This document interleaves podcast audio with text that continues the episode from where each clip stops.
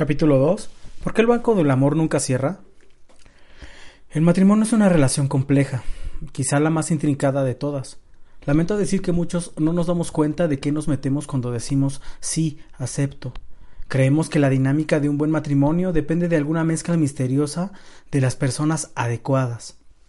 O si el matrimonio va mal, decimos igualmente que los integrantes son inadecuados, el, el uno para el otro. Si bien es cierto que dos personas por naturaleza incompatibles pueden casarse, esto es poco común. Lo más frecuente es que las rupturas matrimoniales ocurran cuando a uno o a ambos les faltan las capacidades de satisfacer las necesidades del otro.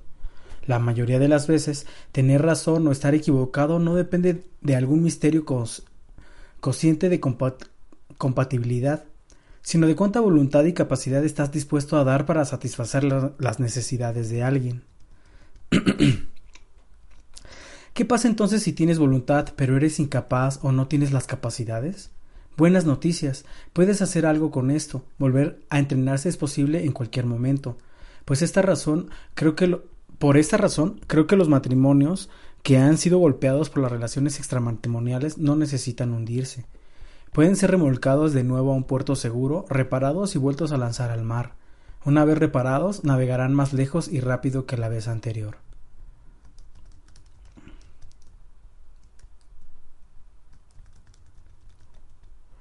Para mi meta, pero mi meta no está limitada solo al rescate de los matrimonios que han chocado contra las rocas de la infidelidad. Deseo llegar mucho más lejos que eso. Quiero mostrarles cómo tener un matrimonio a prueba de infidelidades al construir una relación que sostiene el romance e incrementa la intimidad y cercanía año tras año. De manera que para tener un matrimonio a prueba de infidelidades necesitas conocer las necesidades básicas del otro y cómo satisfacerlas. Pero primero quiero ayudarles a entender cómo llegan a ser tan poderosas y consumidoras estas necesidades de las que hablo tanto. Como dije en el primer capítulo, las necesidades de la como dije en el primer capítulo, las necesidades mantienen su contabilidad con severa precisión. Para ayudar a mis clientes a entender cómo funciona esta contabilidad, he inventado un concepto que, que denomino el banco del amor. Todos tienen un banco del amor. Hablando en sentido figurado, creo que cada uno de nosotros tiene un banco del amor. Contiene cuentas diferentes, una para cada persona que conocemos. Cada persona hace depósitos o extracciones cuando interactuamos con él o ella.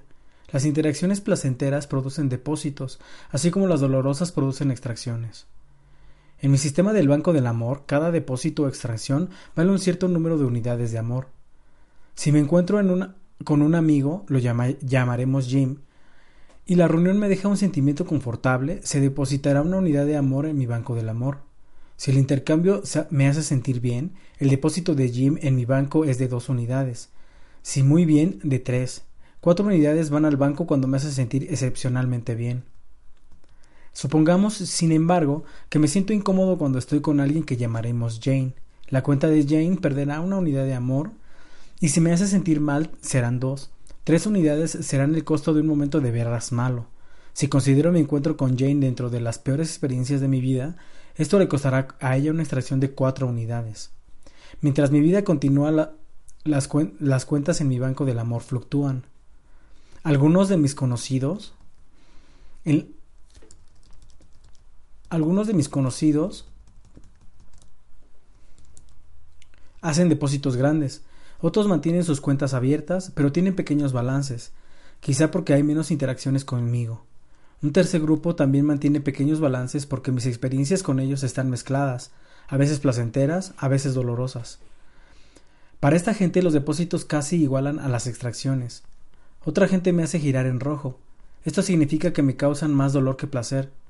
Nunca me siento más cuando pienso en ellos y no quiero verlos ni estar a su lado. En resumen, sus cuentas en mi banco del amor están sobregiradas. Una historia del banco del amor. Es obvio que el banco del amor no tiene por intención ser un concepto matemático preciso. Está solo diseñado para mostrarnos el hecho de que casi todos los encuentros nos afectan emocionalmente. La acumulación de experiencias positivas y negativas determina nuestra reacción emocional hacia aquellos que conocemos. Por supuesto, tú no te das cuenta de, un modo activo de esto. No te dices a ti mismo Qué bien, eso fue un depósito de tres unidades. Oh, vaya, cuatro unidades menos para él. Pero de todas formas las unidades de amor siguen subiendo o bajando. Hay dos bancos del amor que funcionan de, de continuo en el matrimonio, el de él y el de ella. Miremos el caso de Juan y María para ver lo que ocurre cuando la cuenta de la esposa en el banco del amor del esposo está en baja y hay una mujer que es comprensiva con el esposo y lo espera en la oficina. En este ejemplo nos concentraremos en el banco del amor de Juan, porque él es el que está manteniendo la relación extramatrimonial. Cuando Juan se encuentra con María de inmediato siente algo especial. No solo es hermosa, sino no solo es hermosa, sino encantadora, inteligente y llena de vida. El Banco del Amor de Juan le acredita tres unidades. Un día o dos más tarde Juan llama a María y le invita a salir. Ella acepta y cuando Juan cuelga dos unidades más entran en la cuenta de María. En la cita la pasan muy bien. Para Juan esta es una de las mejores experiencias de su vida. Cuatro unidades más sumadas en la cuenta de María hacen que su balance muestre nueve unidades de amor. Luego de una segunda cita con resultados parecidos, ella obtiene tres unidades más, ahora su balance llega a doce. Pero la próxima vez que Juan llama a María para salir, ella tiene que rechazarlo. Dice que lo siente mucho, pero que tiene un compromiso desde hace varias semanas. Ella agrega con rapidez que es que está libre la siguiente noche si Juan le interesa. Juan sin dudas está interesado y acuerda pasarla a buscar para cenar cerca de las ocho. ¿Qué ocurre en la cuenta de María en el Banco del Amor de Juan como resultado de este encuentro un tanto negativo? Ella sonaba definitivamente apenada porque no pudo salir conmigo esta noche, musita Juan. No puedo esperar que ella esté disponible en todo momento. Además, sugirió que saliéramos mañana en la noche. Estoy seguro de que ella me quiere de veras. No importa de qué manera Juan trate de consolarse y darse confianza, la experiencia todavía la deja sintiéndose ligeramente incómodo. La cuenta de María en el banco del amor de Juan disminuyó en un punto. En los próximos meses Juan y María se ven a menudo. Las experiencias buenas y fabulosas superan mucho a las ocasionalmente negativas, y el balance de María ya es de 250 unidades de amor. Solo Sara, una antigua novia de la cual Juan rompió hace un año atrás, había acumulado más unidades en el banco del amor de Juan. Él comienza a creer que está enamorado de María. Luego de seis meses, el balance de María indica 500 unidades, el máximo puntaje para una mujer en la vida de Juan, superior en gran medida al de Sara. En este punto Juan siente que nunca ha amado a nadie como a María. Le dice que ella es la más atractiva, inteligente, sensible, fascinante y placentera de todas las mujeres que ha conocido. Juan tiene estos sentimientos por María debido a su balance en el banco del amor. Él vincula a María con muchas experiencias emocionales positivas o incluso fabulosas, y, y solo con algunas negativas. Juan espera cada cita con María y su mente permanece junto a ella cuando no están juntos. Él comienza a preguntarse qué haría si alguna vez perdiera a María. No puede imaginarse la vida sin ella. Con María en mi lado no necesitaría nada ni nadie para nadie más para ser feliz, se dice Juan a sí mismo. En su mente comienzan a formarse vivos pensamientos de matrimonio. Mientras tanto, la cuenta de Juan en el Banco del Amor de María ha crecido firmemente, pero no al mismo ritmo. Cuando se conocieron, María encontró a Juan bastante atractivo. Las primeras citas fueron muy buenas experiencias y en este momento ella se siente bastante contenta con él, pero todavía no está segura. María se acuerda de Roberto y de cuán feliz estaba con él antes de que rompiera con ella para casarse finalmente con una vieja amiga de la secundaria. En la próxima cita, María le dice de forma abrupta a Juan que necesita un poco de espacio para respirar. Ella sugiere que suspendan sus citas durante un mes y opina que deberían citarse con otra gente durante ese tiempo. Juan se siente devastado. Este encuentro marca una de las experiencias más negativas de su vida. Cuatro unidades son extraídas de la cuenta abultada de María. Unos días más tarde Juan llama a María y trata de convencerla para que cambie de parecer, pero ella se mantiene firme. Juan insiste, llamando varias veces durante las próximas semanas. María se mantiene en su posición y antes de que Juan decida dejarla tranquila por un mes, extrae de la cuenta de María un total de 25 unidades. Juan pasa por un Juan pasa por un mes sintiéndose miserable. Permanece profundamente enamorado de María, cuyo balance en el banco del amor todavía permanece alto, en 471 unidades. Juan trata de salir con varias otras mujeres, pero ellas no tienen ninguna oportunidad. Debido a que está tan loco por María, encuentra que salir con otras chicas es una experiencia negativa. Aunque ellas no tengan la culpa, todas las citas de Juan acumulan nada más que débitos en sus cuentas. A final del mes, Juan llama a María. Su balanza se ha mantenido en 471 unidades porque mientras él la esperó no ha habido experiencias negativas posteriores que causen más extracciones. Juan se siente paralizado cuando María le dice que lo ha extrañado. Terriblemente, aceptando su invitación para verse a la noche siguiente.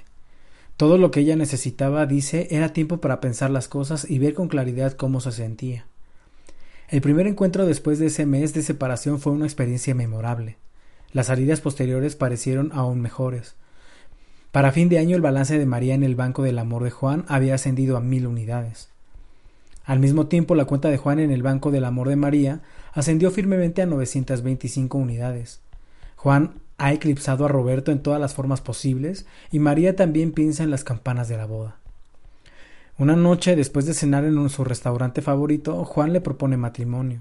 Le dice a María que quiere vivir para hacerla feliz y le asegura que ella se casa con él nunca le dice a María que quiere vivir para hacerla feliz y le asegura que si ella se casa con él nunca hará nada que pueda herirla.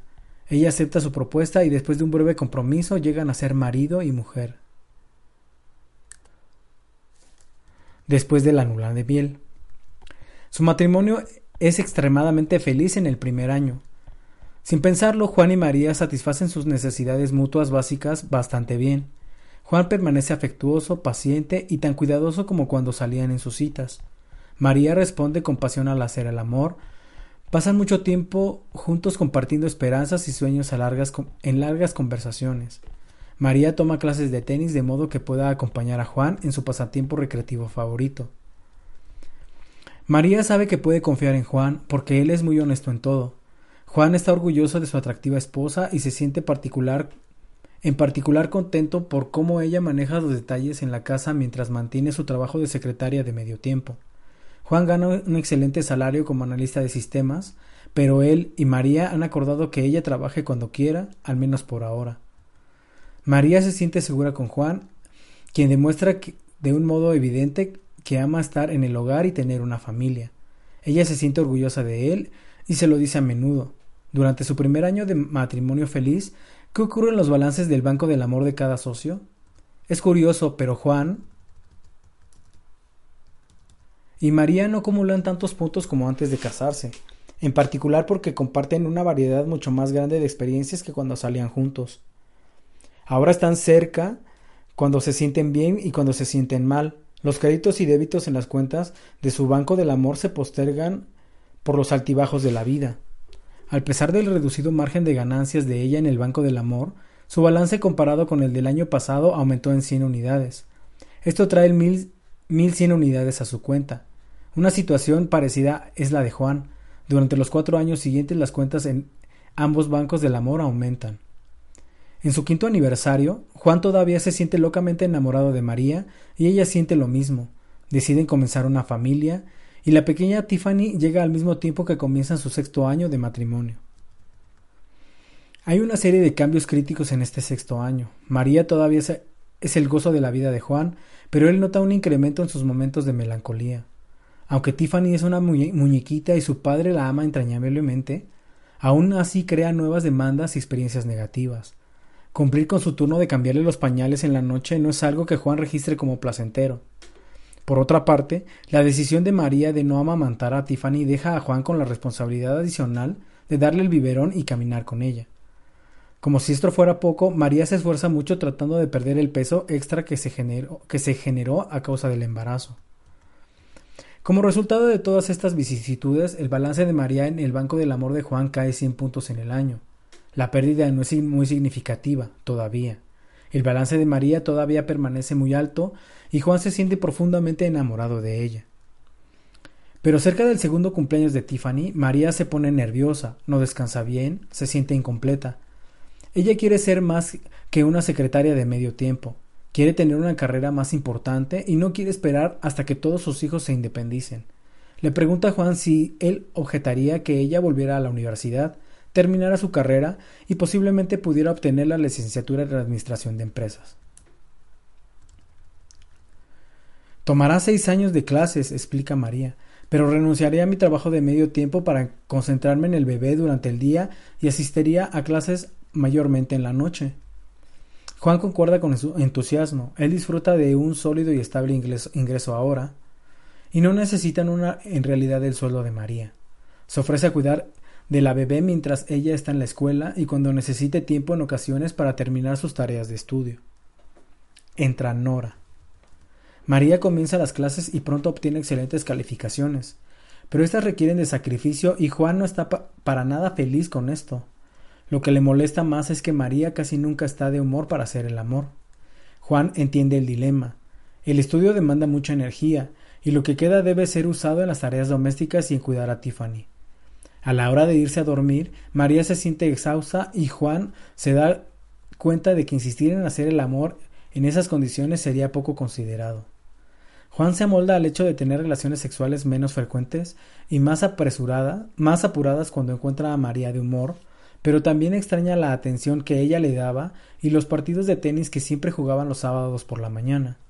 Ahora María rara vez tiene tiempo para estar con él, mucho menos para jugar al tenis. En vez de eso, los fines de semana ella siempre hace los, los deberes de la casa y las tareas encomendadas para las clases del lunes. Juan y María continúan con este modelo durante los siguientes dos años.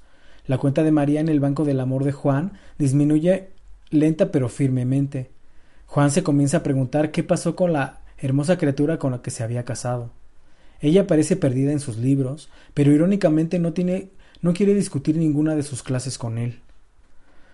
Todo esto lo estudiaste hace años, le dice María.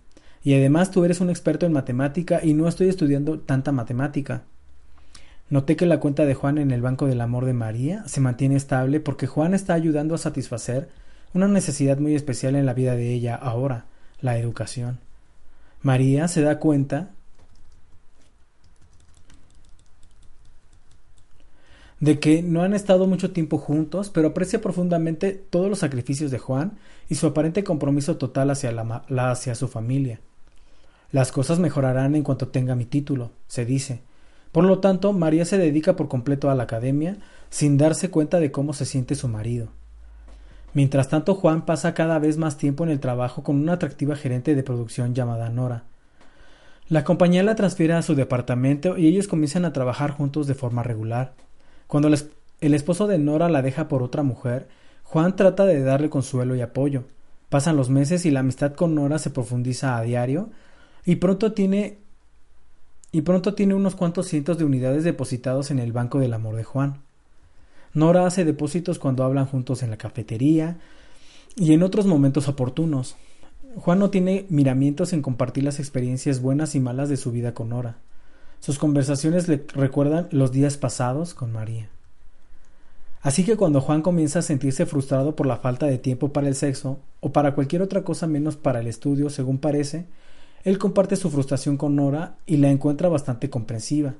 En realidad, Nora le hace saber a Juan que desde el divorcio de ella también se siente sexualmente frustrada. Las semanas y meses vuelan, y María termina su carrera y se lanza hacia su, su programa de licenciatura. Solo dos años más y se termina, le dice a Juan. Ha sido maravilloso al respaldarme de esa forma. Juan sonríe y dice que es feliz al hacerlo, pero por dentro de sí siente otra cosa. Ella está tan enfrascada en conseguir su título que no puede pensar en nada más, le dice Juan a Nora al día siguiente mientras toman un café. Quiero que lo obtenga, pero me pregunto si el precio ha sido demasiado alto. Unos días después, María está particularmente sobrecargada con los estudios por los exámenes semestrales. Al mismo tiempo, Juan está involucrado en un proyecto especial que lo obliga a trabajar mucho tiempo extra, con la colaboración de Nora. Una noche, mientras Juan y Nora trabajan hasta tarde, el hecho ocurre. En un momento Juan le cuenta a Nora lo solo que se siente.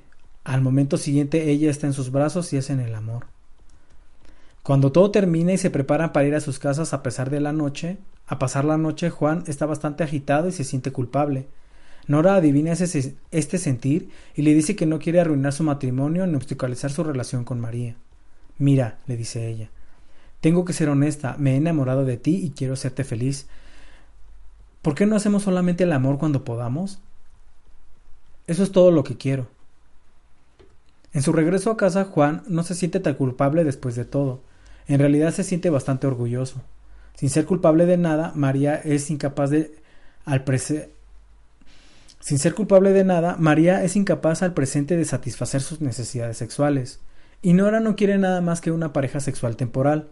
¿Por qué no dejarla ¿Por qué no dejarla dado que es ayudarla a satisfacer sus necesidades también? razona Juan.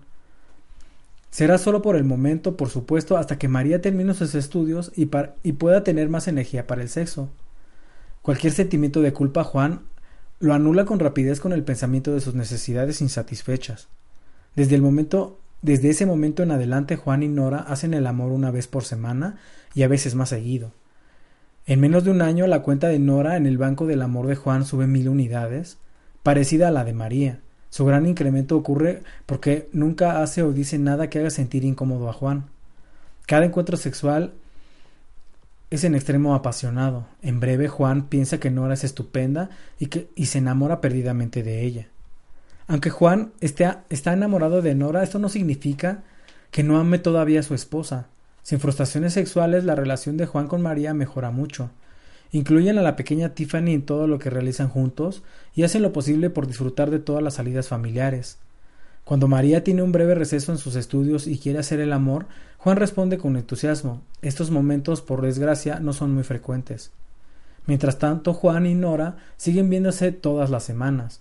Juan nunca se ha cuestionado si esto está bien o mal, nunca lo ha pensado. Demasiado. Ese enorme proyecto que Juan está llevando a cabo le ha seguido demandando tiempo extra y María no sospecha nada. En realidad, María nunca habría sabido que Nora existía si no hubiera sido por Jane, su buena amiga. A través de otra mujer cuyo esposo trabaja en la división de Juan, escucha acerca de lo cómodos que se sienten él y Nora en los descansos tomando café. Ella sospecha y hace algunas averiguaciones. Descubre la relación entre Nora y Juan y va directo a, darle a María la noticia. Al principio María no le cree a Jane, pero cuando lo investiga por sí misma descubre a Juan sonrojado y con las manos en la masa. Juan está atónito porque nunca creyó que fuera a ser descubierto. Si María no hubiese sabido de Nora, no estaría herida.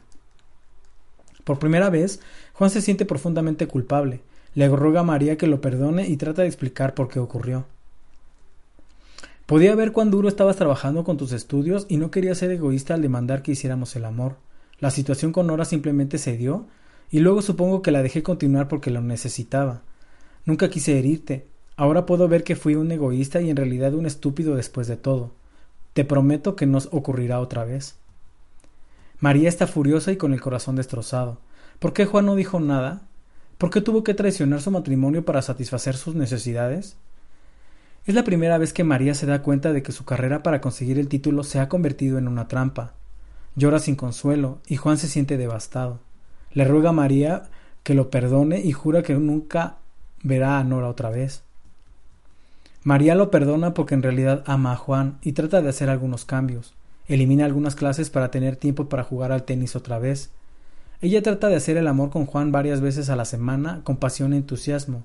Juan intenta serle fiel, pero en las primeras semanas después de la confrontación sufre la más severa depresión de su vida.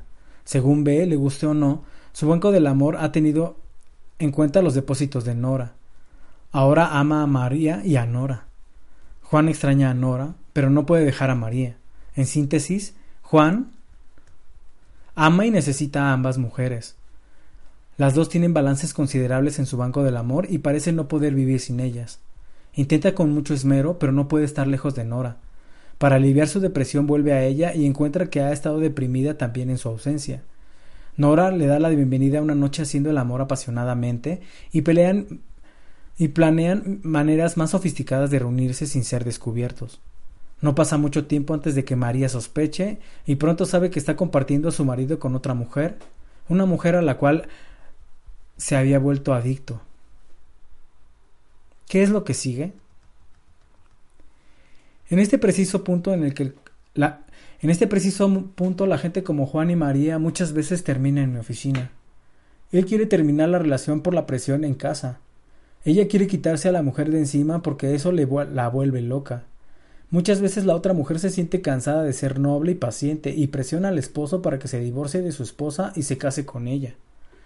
El problema es que el cónyuge involucrado, en este caso el esposo, no puede renunciar a ninguna de las dos mujeres. Su amante satisface algunas de sus necesidades y su esposa otras.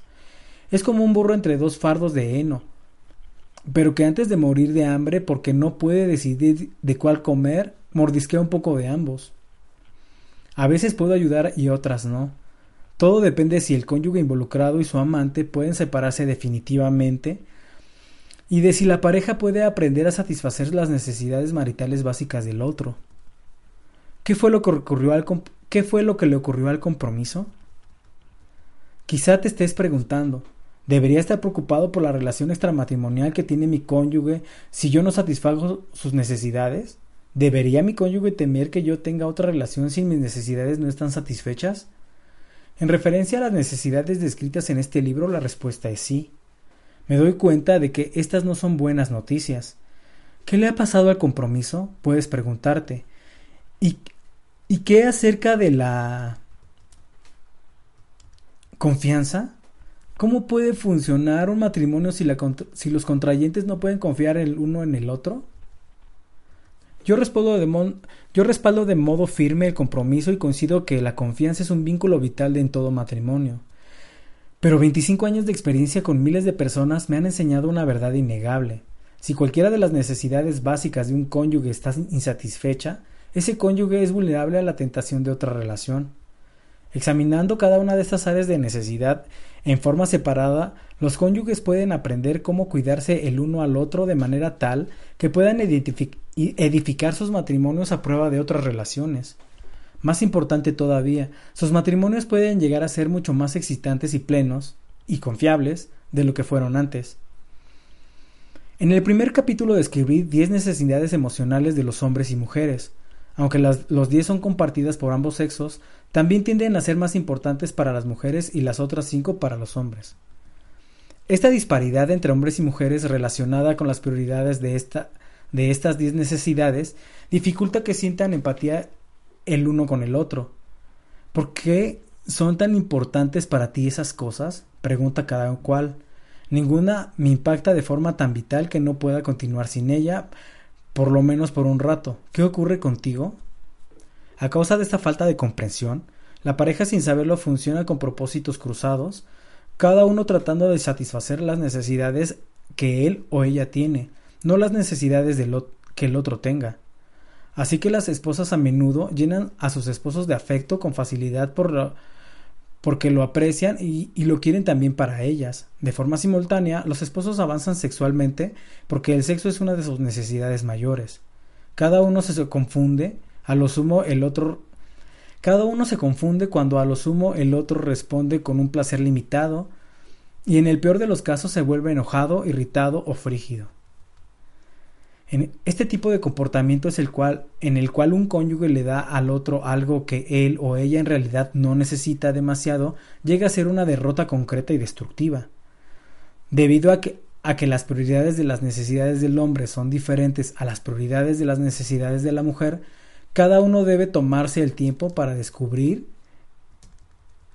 y reconocer las necesidades más importantes de su pareja, aquellas con la prioridad más alta, es asombroso que mucha gente piense que puede hacer esto simplemente a través de la intuición, pero estoy muy estoy convencido de que solo puede ocurrir como resultado de una comunicación clara y un entrenamiento efectivo. Los esposos que se comprometen a satisfacer las necesidades del otro echarán los cimientos para una felicidad de por vida en el matrimonio, que es más profunda y más satisfactoria de lo que ellos incluso soñaron posible. En los próximos dos capítulos observaremos la necesidad más importante para la mayoría de las mujeres, afecto, y la más importante necesidad para la mayoría de los hombres, sexo. Comenzaremos con la necesidad de afecto porque cuando es satisfecha establece los fundamentos para satisfacer la necesidad de sexo. En numerosas situaciones de consejería he encontrado a hombres increíblemente ineptos en cuanto a mostrar afecto a sus esposas, Salvo algunas excepciones, estos hombres se quejan con amargura acerca de no tener suficiente sexo. Mientras tanto, sus esposas, que no saben en realidad cómo tener una relación sexual plena o no saben disfrutar haciendo el amor, se quejan. Todo lo que quiere es mi cuerpo, él nunca se muestra afectuoso. La frustración que resulta en ambos lados puede conducir con facilidad a otra relación y a un posible divorcio. Esto no tiene que ser así, permítanme mostrarte por qué.